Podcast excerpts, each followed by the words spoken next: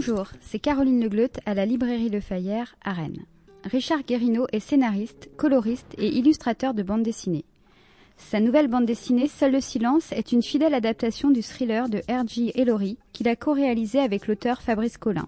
Le coup de crayon fin et précis de Richard Guérino donne vie au personnage et les couleurs sobres et sépia absorbent le lecteur dans une ambiance sombre, mystérieuse et saisissante à laquelle il est difficile de rester insensible. Moïse Kissous est PDG des éditions Stenkiss et cofondateur des éditions Phileas. Aujourd'hui, ce qui se lit avec Richard Guérino et Moïse Kissous.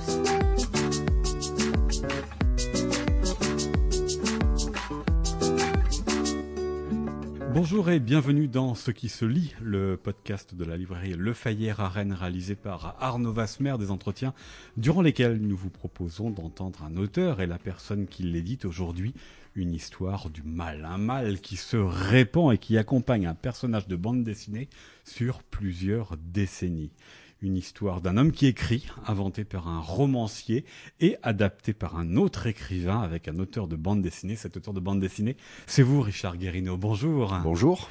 Seul le silence, c'est le titre de votre bande dessinée par aux éditions euh, Phileas, dont nous parlera dans la seconde partie euh, l'éditeur euh, Moïse Kissous. Vous étiez venu présenter dans une séance de dédicace cet album à la librairie Le Fayère. Et cette histoire, à l'origine, elle est celle d'un romancier, R.J. Ellory, et c'est avec Fabrice Collin que vous avez euh, choisi euh, d'en proposer une version en, bande dessinée. Il se trouve que Fabrice Collin, lui aussi, un romancier et un écrivain, mais c'est vous, l'homme de l'image, donc qui l'avez euh, dessiné.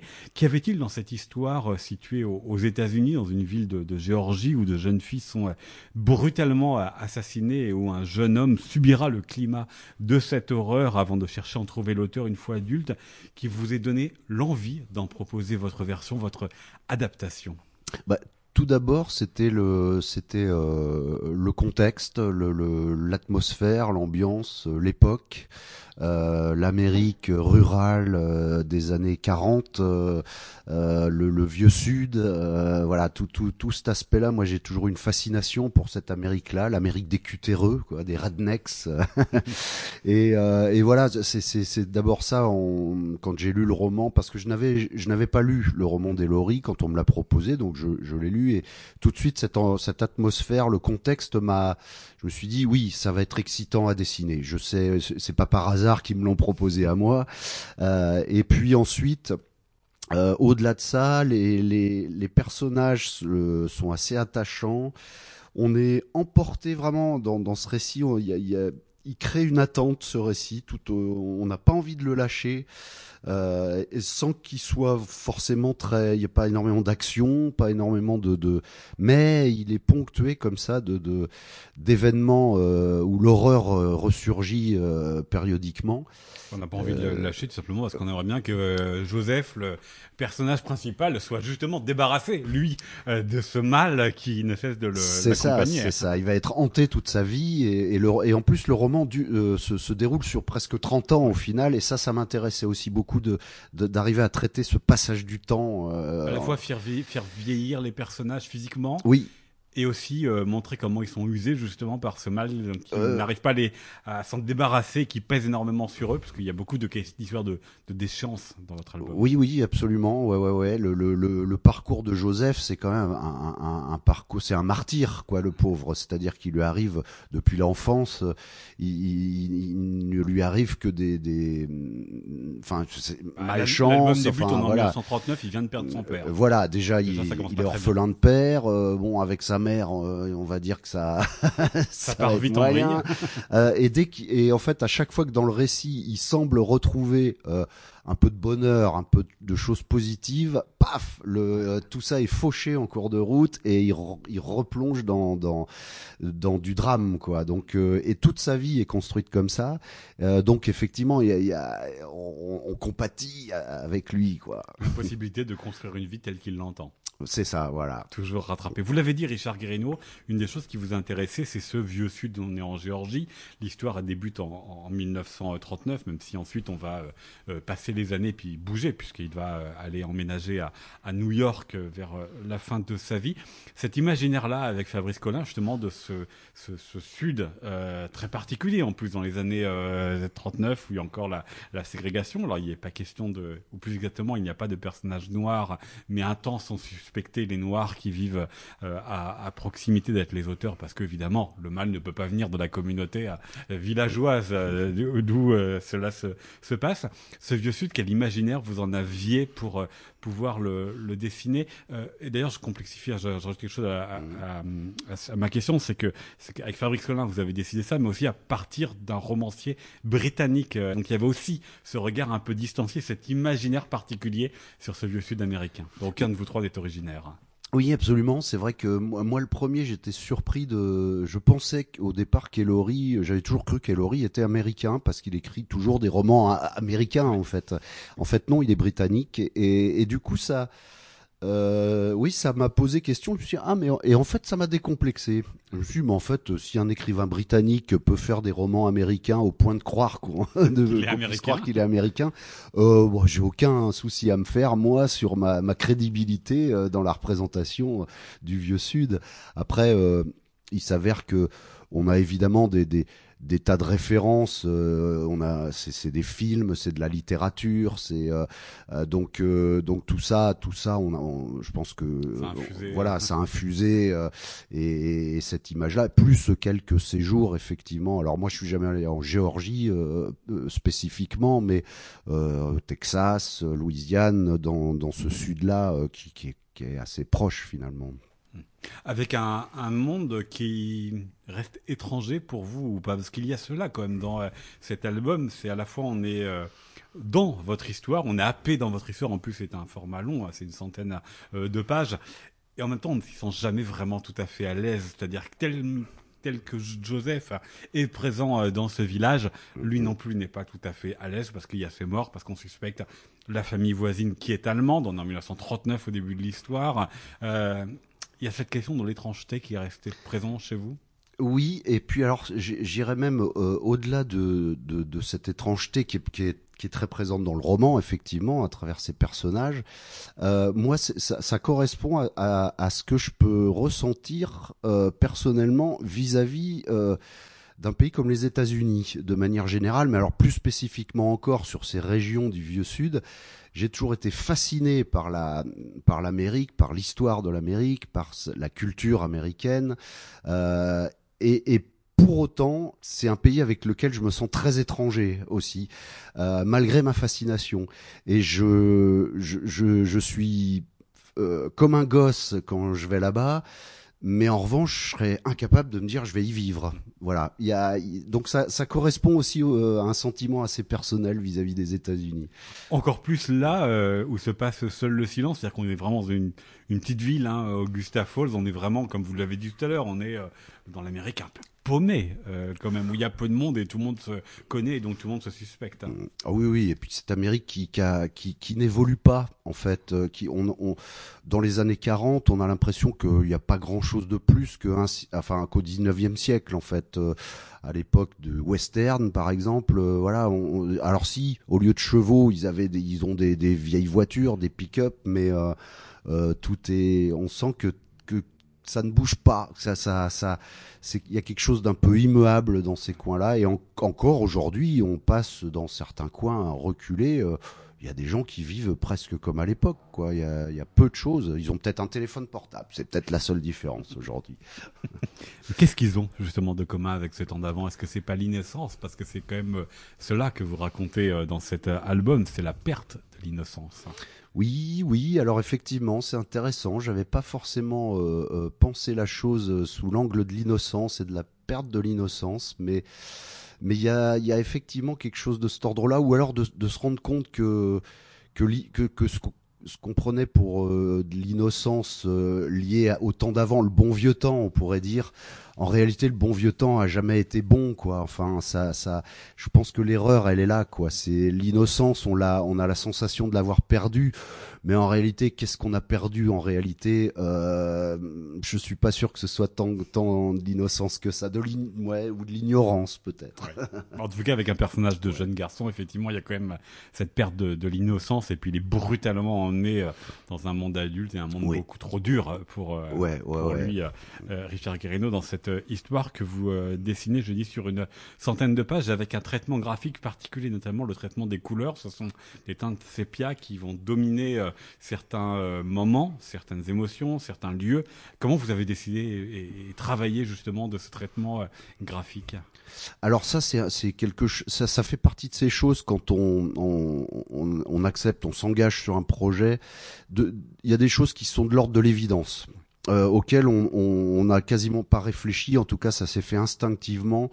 Pour moi, l'imagerie que j'avais en tête, euh, sur le, en tout cas en ce qui concerne le, début dans, en Géorgie, l'enfance de Joseph, c'était des images sépia, voilà, dans des teintes ocre, euh, voilà, on, tourne autour comme ça d'une ambiance en, camailleux, et ce qui bah, allait me permettre aussi de, euh, de, de, créer des ruptures chromatiques euh, dès, que, dès que l'horreur ressurgissait, je pouvais balancer des teintes beaucoup plus intenses, des rouges, des, des oranges, enfin voilà. Euh, donc euh, donc voilà, je me disais en jouant, en, partant sur cette base sépia qui va donner une, une dominante au, récit et en, en, en, créant des variations autour de ça et de temps en temps, bam, en, balançant un, un, grand coup de poing chromatique, ça devrait le faire. Pour raconter une histoire de mal, dites-moi dans quel état vous en êtes sorti de cette histoire. Est-ce que vous avez pas été euh, gagné par le mal le temps des 100 ou 110 pages de cet album, parce que forcément c'est un temps beaucoup plus long qu'un album classique. Oui, mais non, le mal, le mal, euh, le mal est en moi depuis trop longtemps pour que pour qu'il puisse encore me faire du mal. Belle réponse, euh, Richard euh, Guérino. Et puis il y a quelque chose qui est remarquable. je le dis, hein, c'est évidemment l'adaptation d'un roman de Ellery que vous avez travaillé en bande dessinée avec un autre écrivain, même si lui sait aussi faire la bande dessinée puisque il est aussi scénariste, Fabrice Collin. Mais du coup, il y a aussi cette dimension littéraire que vous avez souhaité conserver et qui est très présente par la voix off. C'était le voilà le finalement le, le point euh, médian la, passerelle entre la manière de raconter l'histoire de la bande dessinée la manière de raconter une histoire dans un roman? Alors oui, ça a été un ça a été un point de questionnement en fait pour moi ce, cette question de l'emploi de la voix off parce que euh, en, général j'ai toujours du mal quand on a dans une adaptation de roman avec cette utilisation de la voix off parce que on se dit oui alors c'est parce qu'on a on, a peur peut-être de, trahir la, la en tout cas la voix de l'écrivain euh, mais en même temps on fait pas de la littérature en images, on, fait de la bande dessinée, donc on n'a pas forcément cette nécessité d'utiliser le texte off. À la différence que là, dans le dans le récit, dans Seul le silence, euh, le, c'était cohérent euh, de la part de Fabrice. C'est lui qui a fait le choix hein, de d'utiliser la voix off. C'était c'était tout à fait cohérent parce que euh, euh le, le, personnage de Joseph a cette ambition de devenir écrivain. Très jeune, il se met à écrire et puis il est encouragé. concours, il est voilà, il est encouragé par son institutrice. Donc euh, et, et c'est et le roman est raconté à la première personne. C'est Joseph qui raconte son histoire. Et donc ça, ça avait du sens. On peut imaginer peut-être que c'est le roman qu'il est en train d'écrire, euh, plus vieux, et qui s'appellerait et qui s'appellerait Seul le silence, par exemple. Alors ça aussi, c'est une petite trahison que j'ai ah. j'ai imposée à la fin, c'est-à-dire que le le le titre le, le titre du roman à la fin euh, qu'écrit Joseph et qu'écrit Joseph, c'était pas Seul le silence, c'était Les Anges Gardiens en réalité. Et euh, parce que dans la jeunesse, ils ont euh, décidé voilà. que les adultes chassaient l'éventuel tueur, les jeunes ont décidé de euh, protéger les filles de créer une sorte, voilà, une, sorte de, de, club, de club secret de gamins. Et, euh, et en fait, ce qui, ce qui me gênait euh, dans, alors c'est un, un, truc assez bête, mais ça me gêne toujours quand euh, un roman, le titre d'un roman, alors Seul le silence, en plus c'est un très beau titre, je trouve, mais le titre n'a aucune référence directe dans le roman. Il n'y a aucune allusion dans le roman à Seul le silence. Et je me suis toujours dit, c'est le seul truc qui m'est interloqué dans, dans ce roman. Je me suis dit, mais pourquoi ce titre? Qu'est-ce qu'il signifie euh, dans ce roman-là? Je je je vois pas, je comprends pas, il n'y a pas de rapport, et donc c'est pour ça et ça me gêne toujours moi quand c'est le cas. Alors je comprends pourquoi ils ont changé le titre. Le titre original était intraduisible en français, ça ça sonnait très très mal. Donc seul le silence, très beau titre, mais j'ai dit mais moi j'ai besoin qu'on le retrouve dans le dans l'adaptation et donc j'ai proposé que ce soit le titre de, du roman de la fin quoi voilà en faisant une adaptation comment justement euh, avec Fabrice Collin alors qu'il se trouve qu'il a dans le, passeur hein, entre la langue anglaise de Ellery et puis euh, la France, il a euh, un, rôle puisqu'il a traduit certains de ses, romans. Comment vous avez choisi ensemble d'adapter ce roman? Pourquoi vous avez choisi d'adapter ce roman? Alors, euh, ça a été, c'est quelque chose qui a été un peu imposé d'une certaine manière. C'est-à-dire que au début, pour moi, ça n'a pas été très clair. C'est-à-dire que quand l'éditrice m'a euh, m'a proposé de le, le, roman, je pensais que j'allais le faire tout seul. En fait, j'avais déjà adapté des romans. Et puis c'est après que j'ai découvert que ah, qu'il y avait Fabrice Collin en fait qui était un peu le, le j'allais dire le garant ou le ou le porte-parole ou que sais-je de de, de la, voix française la voix française d'Elory. Euh, donc euh, au, au, départ, ça m'a un peu euh, euh, fait hésiter. Puis bon, je me suis dit non, bon, allons-y, euh, c'est pas, c'est pas grave. Mais, mais en, fait, ça a été un, un peu, euh, oui, ça a été un, un, un c'était imposé, c'était la figure imposée, quoi, voilà. Mais bon, après, y a, y a, on a toujours des contraintes et, et, et il faut faire avec. c'est une bonne contrainte. De oui, non, non, après, absolument, absolument.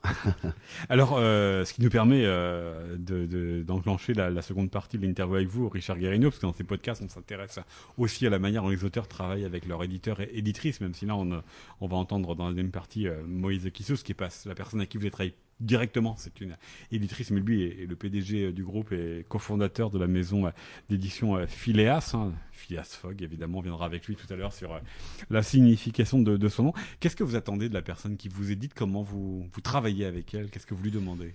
Alors, je vais parler de manière euh, assez générale, hein, c'est-à-dire pas uniquement sur cette collaboration-là. En fait, enfin, c'est comme entre auteurs, entre scénaristes, dessinateurs, euh, entre auteurs et éditeurs. Chaque collaboration, euh, parce que je, je c'est une collaboration, c'est pas un, on n'est pas, on n'a pas un rapport de patron à, à, à employer, hein, on est partenaire. chaque collaboration est, est différente. Euh, évidemment en fonction des personnalités, euh, forcément, et puis en, en, fonction du contexte. De voilà, là, là, il s'avère que euh, j'étais en contact donc avec Elisabeth Arroche qui qui travaille pour Phileas. C'est elle qui m'a un peu mis le pied à l'étrier sur ce roman, qui m'a qui me l'a bien vendu, qui et après qui, au niveau du suivi, après l'éditeur fait un suivi des auteurs. Après, elle savait que bon, avec des auteurs, euh, moi j'ai jamais eu de l'édite, j'ai jamais posé de problème à un éditeur. Enfin voilà, il, sait que je je rends les, les, choses en temps et en heure. Je suis euh, je suis pas réglé comme une horloge, mais enfin, mais oui, mais euh, quand je m'engage sur un truc, soit je dis non, ce sera pas possible à l'avance, soit si je m'engage sur un truc, je, je le tiens quoi. Voilà, c'est donc il n'y a pas de souci de ce côté-là. Donc finalement, elle, est assez peu intervenue euh, pendant le, le, déroulement de, l'album. Ça, quand ça roule tout seul, ça, voilà, il y a, pas, a pas forcément. Après, c'est bien d'avoir des encouragements. Enfin voilà, il y a des choses comme ça aussi. C'est ce qu'on attend d'un éditeur. Mais surtout, au-delà de ça, ce que moi, ce que j'attends aujourd'hui d'un éditeur, c'est que c'est de l'enthousiasme par rapport à un livre. Et là, je l'ai, l'enthousiasme euh, chez avec ce livre-là, ce qui n'a pas toujours été le cas sur tous mes livres. Et quand on sent pas d'enthousiasme chez un éditeur, ben c'est vraiment, c'est, ça rend ce métier euh, qui devrait être un, un, un, métier fabuleux. Ça rend ce métier euh, tout à fait commun en fait. Ça, ça, voilà. moi, je, je, je fais ce métier pour justement pas être dans une entreprise, pas avoir de hiérarchie, pas avoir de et donc euh, voilà, ce que j'attends voilà, d'un éditeur, c'est de l'enthousiasme quand on fait un livre ensemble. Voilà, grosso modo. voilà. Mais alors, Richard Gano, quelle place exactement pour euh, l'éditeur ou, l'éditrice? Parce que c'est déjà un travail commun. Il y a Fabrice mhm. Collin pour le scénario il y a vous pour le dessin. Donc la, la, la personne qui, euh, alors l'éditrice plus en plus le, le, PDG de la maison euh, d'édition. voilà quel lien vraiment, quelles mm. questions vous vous conservez dans le, le, duo des auteurs et quelles questions vous partagez, vous ah, demandez. Oui. Euh, oui, oui, alors c'est vrai qu'il y, y, a cet aspect-là. Euh, effectivement, l'éditeur est là aussi pour pour enfin pour accompagner tout le travail qui arrive en, aval du travail des auteurs. C'est-à-dire que les auteurs, on, on conçoit et on, réalise euh, des planches de bande dessinée, un récit, euh, voilà, et avec l'éditeur, on échange pour que ce récit soit le plus cohérent et le meilleur possible. Mais après ça, une fois que ce, ce récit est réalisé en, en, en, bande dessinée, après ça, il faut fabriquer un livre. Euh, donc, euh, et c'est là où le rôle de l'éditeur, pour moi, euh, de, devient euh, primordial. C'est-à-dire qu'il est là pour que ce, cet objet moi, je suis pas un je suis pas un fabricant de l'objet livre. Moi, je réalise le contenu d'un livre. L'éditeur, il va être en charge, en plus de d'en faire un objet, et que cet objet soit le le plus le plus classe possible, quoi. Et donc euh, euh voilà, il y a toute la question, alors évidemment, des questions de fabrication, mais aussi des questions de conception, d'une couverture, de, de questions de, de, de, papier, etc. Ce qui n'est pas une euh, question anecdotique, euh, surtout quand euh, vous êtes dessinateur et coloriste euh, de l'album, puisqu'on sait que le choix de l'imprimerie, le choix d'un papier peut altérer euh, parfois l'idée que vous vous en faites. Justement, c'est quelque chose auquel vous êtes en étroite collaboration à ce moment-là avec les personnes qui vont fabriquer le alors, livre. Encore une fois, ça dépend des éditeurs. parfois, alors c'est vrai que moi j'ai du mal, je suis pas euh, très euh, technicien en, tout ce qui concerne l'impression et tout ça. Je, je me suis rarement déplacé euh, à l'imprimerie pour suivre. J'ai pas cette ce côté obsessionnel. Hum, donc effectivement, mais j'ai rarement eu de déception non plus dans les derniers livres que j'ai faits. C'était assez fidèle à ce que j'avais moi en tête.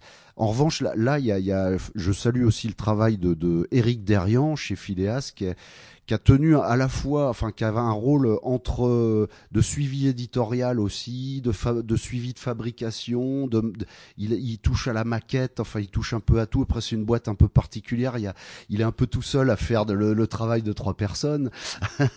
et, euh, et, et, là, vraiment, il a, il a, il a super bien assuré euh, le, le choix du papier de couverture par exemple, c'est lui, il y a un petit embossage, c'est-à-dire un, un, le titre est gravé et creusé euh, dans le carton de la couverture.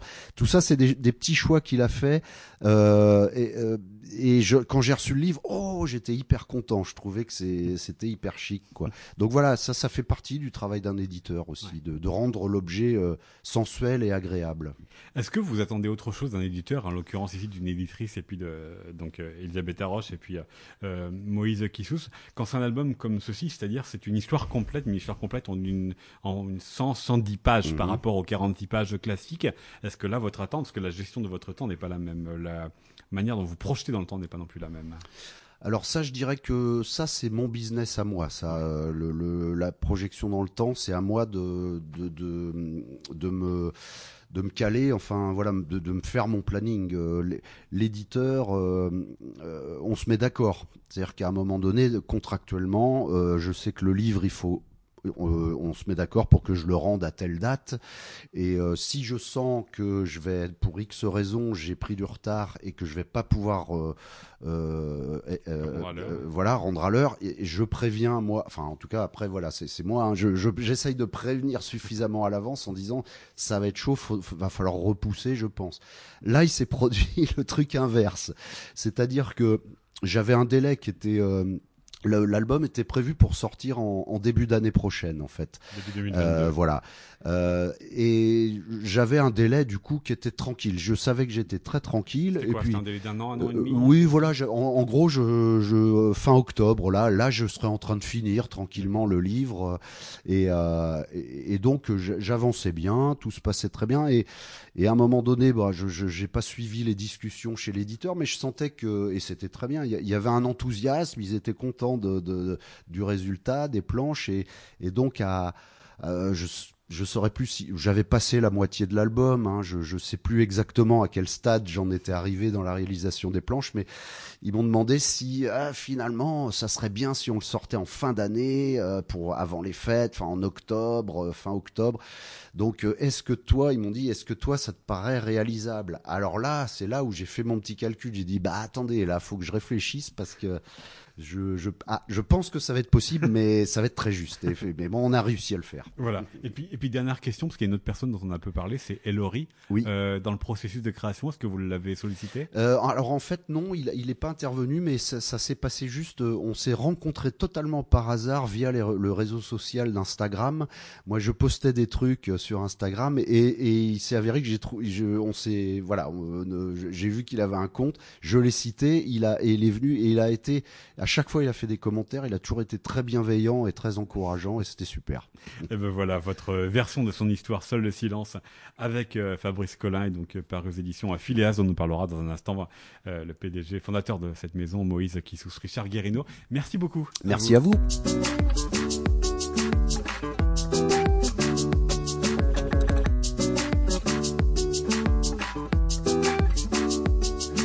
Nous poursuivons cet épisode de Ce qui se lit en votre compagnie, euh, Moïse Kissous. Bonjour. Bonjour. Vous êtes le PDG du groupe euh, Stenkiss que vous avez euh, fondé et le cofondateur des éditions euh, Phileas où est paru l'album Seul le silence de Richard Guérino et Fabrice Collin d'après le roman de R.J. Ellory. Richard Guérino nous a parlé de son album et de la relation qu'il entretient avec vous et puis avec Elisabeth Haroche qui est l'éditrice avec qui il a le plus collaboré pour cette histoire dans un sud américain des années 30 où des filles, des petites filles sont violées et sauvagement euh, assassiné. Il nous a parlé aussi de ce qu'il attendait de son éditeur et notamment il nous a dit c'est des encouragements, c'est de l'enthousiasme. Est-ce que c'est comme ça que vous définiriez votre rôle d'éditeur par rapport à un auteur comme Richard Guérino Oui, tout à fait. Et puis d'autant que euh, ayant déjà lu plusieurs albums de, Richard et étant tout à fait euh, fan de son travail, euh, le, plaisir d'éditer, le plaisir de travailler avec un auteur comme Richard, c'est effectivement d'être là, de l'accompagner, de l'encourager, de le soutenir. Et puis, euh, il nous rend la tâche facile parce que quand on reçoit ses crayonnés, ses planches, on a euh, les yeux qui brillent et on n'a qu'une envie, c'est de lui dire bravo Richard, c'est vraiment formidable ce que tu, ce que tu proposes. Donc, c'est un métier facile en fait, éditeur dans ces cas-là. oui, parce qu'il nous a dit aussi qu'il avait la, réputation de rendre à l'heure, voire en avance certaines planches, qui est euh, pas forcément la norme dans euh, ce monde de la bande dessinée. Il nous a parlé aussi d'une relation qui n'était pas une relation hiérarchique. Il employait vraiment, il insistait vraiment sur les mots de collaboration, de partenariat. Est-ce que ce sont aussi des mots que vous euh, employerez à votre tour, Moïse Kissous Oui, tout à fait, parce que voilà, notre souhait c'était d'être à l'écoute de ses attentes, de ses envies et voilà, à partir du moment où on lui a proposé un projet qui lui a plu, qui l'a séduit et qu'on a eu la chance qu'il ait pu le glisser dans son emploi du temps euh, chargé, ça c'est pas joué à grand chose d'après ce qu'il m'a raconté d'ailleurs. Euh, voilà, le seul, la seule envie, bah, c'est que chacun prenne du plaisir dans, dans ce projet de bout en bout.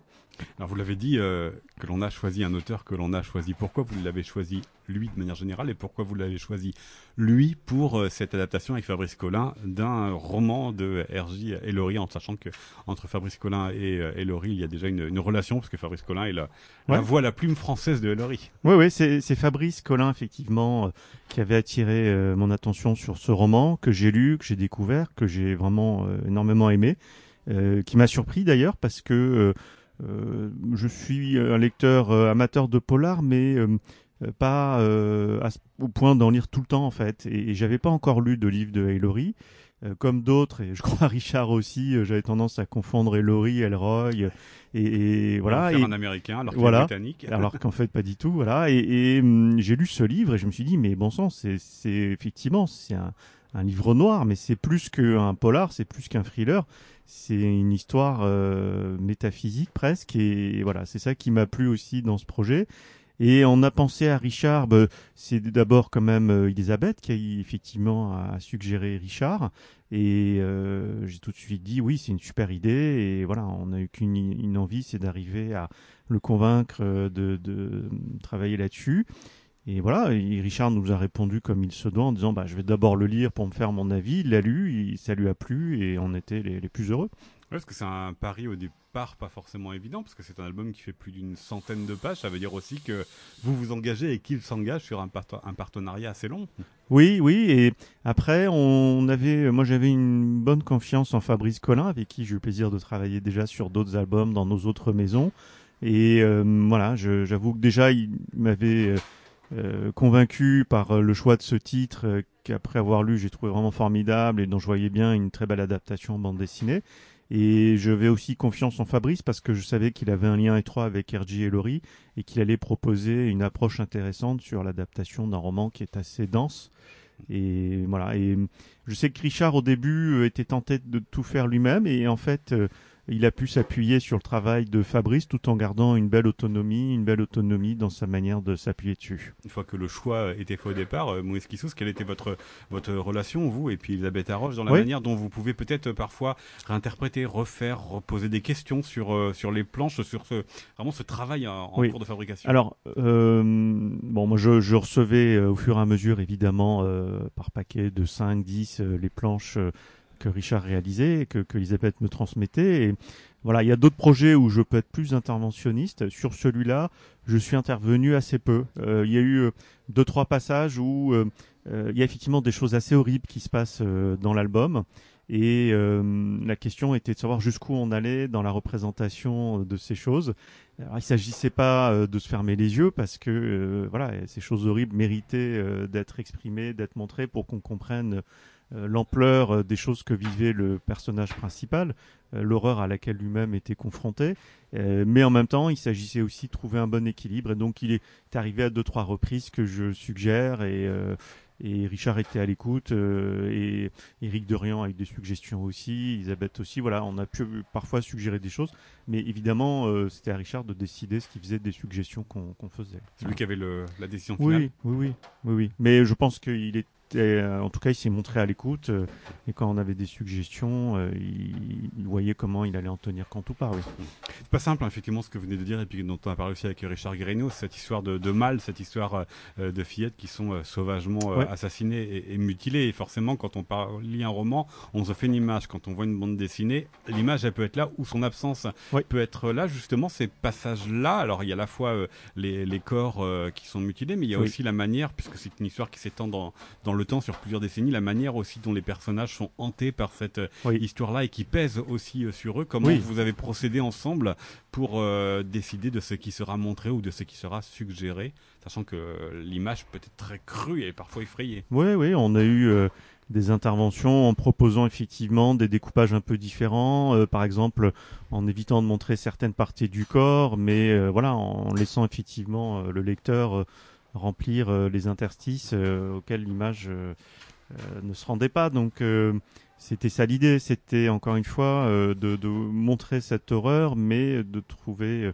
le juste milieu qui permette que, tout en plongeant le lecteur dans cette horreur, il soit pas non plus excessivement horrifié. Quoi. Voilà. il s'agissait pas tout d'un coup de, de manquer de, je dirais, de, de, subtilité dans, dans la représentation. Il y a on n'est pas dans un album qui est là pour euh, susciter, euh, euh, je dirais, des réactions qui sont pas les bonnes par rapport à ce qu'on est en train de proposer. Donc, donc voilà, on a, on a essayé, sans, sans être excessivement pudique, voilà, de faire preuve, je dirais, d'intelligence par rapport aux images proposées. Ça, dans un album qui est aussi un, objet, euh, plus d'une centaine de pages, donc on sait, nous, lecteurs, que l'on va passer du temps avec euh, cette histoire, et donc on va euh, souffrir avec le personnage, j'espère pas autant que lui, mais c'est aussi un, objet dont on a parlé avec Richard Guérino, il y a cette couverture très particulière avec le titre qui est en, volume, en tous les cas en creux par rapport au reste de la planche, il y a le, papier aussi. comment vous impliquez un auteur comme Richard Guérino, justement, dans la fabrication finale de l'objet? Oui, alors là, là, ça a été plutôt le travail d'Éric Derian sur la partie effectivement de suggestion de fabrication. Donc Eric communique avec l'auteur, lui fait part des, options qu'on envisage de prendre. Et puis l'auteur, là encore, a toute l'attitude pour nous dire ce qu'il en pense. Voilà, certains euh, sont plus impliqués que d'autres, certains euh, nous disent euh, c'est vous qui voyez, c'est la part, c'est votre part du travail. D'autres ont des envies précises et on échange avec eux. Et voilà, mais le choix avec Phileas, c'est de proposer euh, des albums de, qualité. Et euh, voilà, on, avait envie que la fabrication soit à la hauteur bah, de la création. Et c'est ce qu'on s'efforce de faire pour cet album. C'est ce qu'on s'efforce de faire aussi pour le prochain qui sera La Nuit des Temps de Christian de Metter. Où là aussi, vous verrez qu'il y a une fabrication qui sera plutôt soignée et qui a été discutée et affinée avec Christian. Voilà, adaptation de Barjavel, puisque c'est l'un des. Enfin, c'est d'ailleurs ce que vous faites avec les éditions Phileas. Hein. Le nom renvoie évidemment à Phileas Fogg, le héros de, du Tour du monde en 80 jours de, de Jules Verne. Vous euh, proposez des adaptations de textes littéraires. Mhm. Pourquoi? La question peut être naïve, euh, Moïse Kissous, mais les textes comme celui de euh, comme celui de, de, Barjavel, ils existent déjà pleinement. Donc, comment est-ce que vous pensez, imaginez qu'il puisse y avoir une autre lecture, une autre interprétation en les mettant en images oui, alors euh, on n'invente rien. L'adaptation de livres en bande dessinée euh, existe depuis bien longtemps et aujourd'hui particulièrement développée.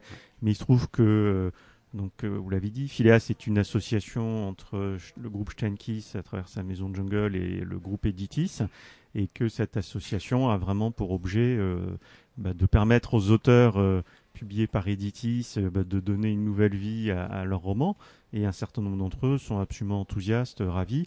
En l'occurrence, Sergi Lori euh, euh, a rapidement dit oui euh, par l'intermédiaire de Fabrice Collin qui connaît bien, mais en plus il a tout au long du, du process exprimé ses avis très encourageants là aussi, ses commentaires favorables au projet. Et donc c'est très plaisant quand un auteur dans l'œuvre est adapté et lui-même très heureux. Et en plus il l'a fait en étant absolument pas interventionniste en fait. Hein. Euh, bon, ce qui est le cas de la plupart des auteurs aujourd'hui qui sont adaptés chez, chez Phileas. Et c'est vrai que là, c'est le premier auteur anglo-saxon euh, euh, de polar avec lequel on, travaille. avant, il y a eu L'île des oubliés qui est aussi par une auteure anglaise, mais qui est pas un polar. voilà, qui elle aussi est restée à distance, mais également très enthousiaste sur.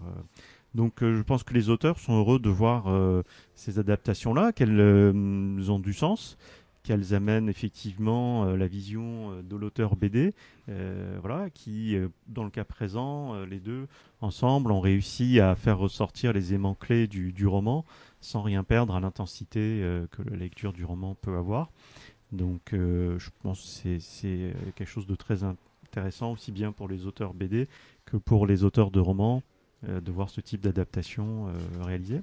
Oui, vous, l'avez dit, c'est un partenariat entre euh, Maison de Jingle, donc, euh, donc le, PD, le, PDG par le groupe Shenkis et puis Lidis.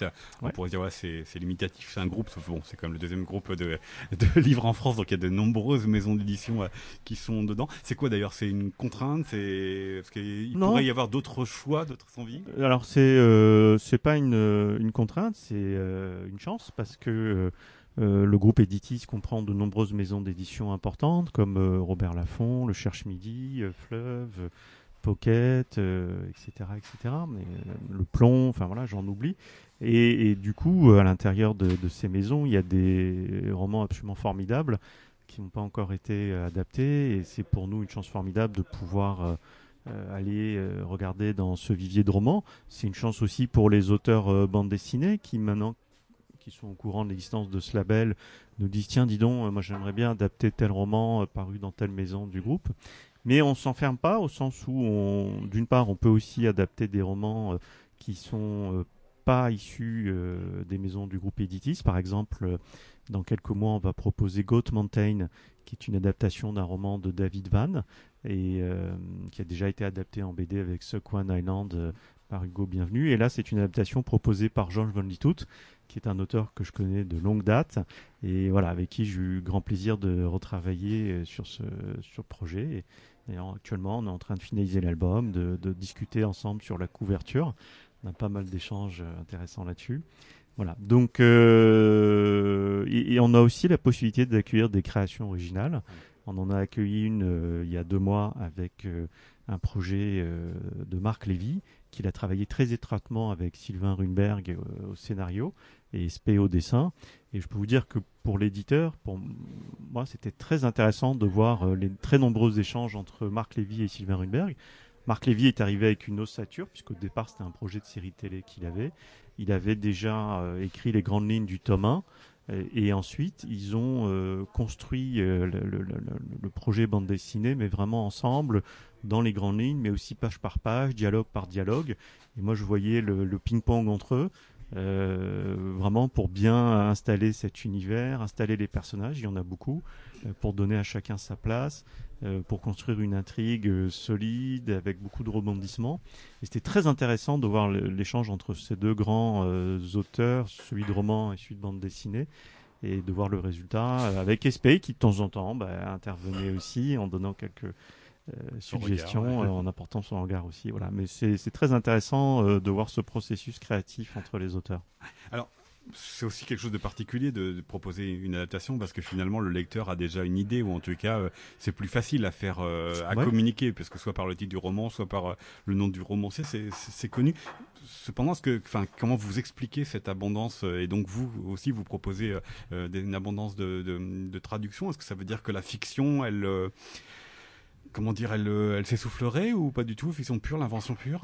Non, je crois pas. Je crois qu'il y a de la place pour les deux encore et pour longtemps. Simplement, euh, voilà, il y a d'excellentes histoires qui ont été créées euh, dans l'univers littéraire et, c'est vrai que voilà, il serait dommage de parfois pas rebondir dessus pour proposer également d'excellentes bandes dessinées. Et mm, donc voilà, il y a de la place pour les deux et, et nous, dans nos activités, bon, il y a effectivement Phileas où on développe essentiellement des adaptations, mais pas que. et, puis il y a nos autres maisons que sont Steinkiss et, et, Jungle aussi, euh, euh, qui jusqu'à présent étaient beaucoup en jeunesse et qui se développent maintenant en adulte avec la collection Ramdam, où on peut proposer des créations originales. Et voilà. Donc euh, il y a des auteurs qui font que l'un ou l'autre, mais il y en a beaucoup qui aiment bien faire l'un, alterner avec l'autre et voilà donc nous on est heureux de, développer l'un et l'autre le, le, tout étant qu'effectivement l'auteur qui s'empare d'un roman euh, est vraiment quelque chose à apporter en plus, à, voilà une patte, un regard, et que euh, c'est du sens de le proposer en bande dessinée et que ce soit pas juste une adaptation parmi d'autres en fait. Ça veut dire que l'esthétique que va avoir l'album, à quel moment vous pensez, ou plus exactement, comment est-ce que vous la pensez Parce qu'il peut y avoir des choix esthétiques très forts qui vont effectivement marquer très fortement l'interprétation d'une histoire? Oui, oui, oui. Bah, de toute façon, euh, lorsqu'on approche les auteurs, euh, euh, très rapidement, quand ils ont envie d'avancer sur le projet, bah, ils nous proposent des esquisses, des croquis, on discute avec eux, mais évidemment, on connaît déjà leur art. donc on a une idée, mais parfois on est aussi surpris par ce qu'ils proposent précisément pour tel ou tel projet. Donc voilà, et puis c'est vrai que là on a des albums qui sortent avec des auteurs très reconnus comme euh, Richard Guérino, comme euh, Christian de Metter, comme euh, SP, chacun dans son registre, et, d'autres encore. Mais on est aussi amené à être avec des auteurs moins connus, mais qui amènent une patte, un regard intéressant. Donc je pense notamment à, Fred Vervi sur l'île des oubliés, qui amène aussi une approche graphique intéressante. On en avait plusieurs possibles et on a trouvé qu'il amenait une modernité intéressante dans, dans, sa façon de représenter ce roman. À découvrir euh, dans votre maison d'édition à Phileas, dont euh, seul le silence, euh, d'après le roman de R.J. Ellory, est mis en bande dessinée par Fabrice Collin et Richard Guérino, Moïse Kissous. Merci beaucoup à Merci vous. à vous. C'est un podcast réalisé par Arnaud Vasmer pour la librairie Le Fayère à Rennes.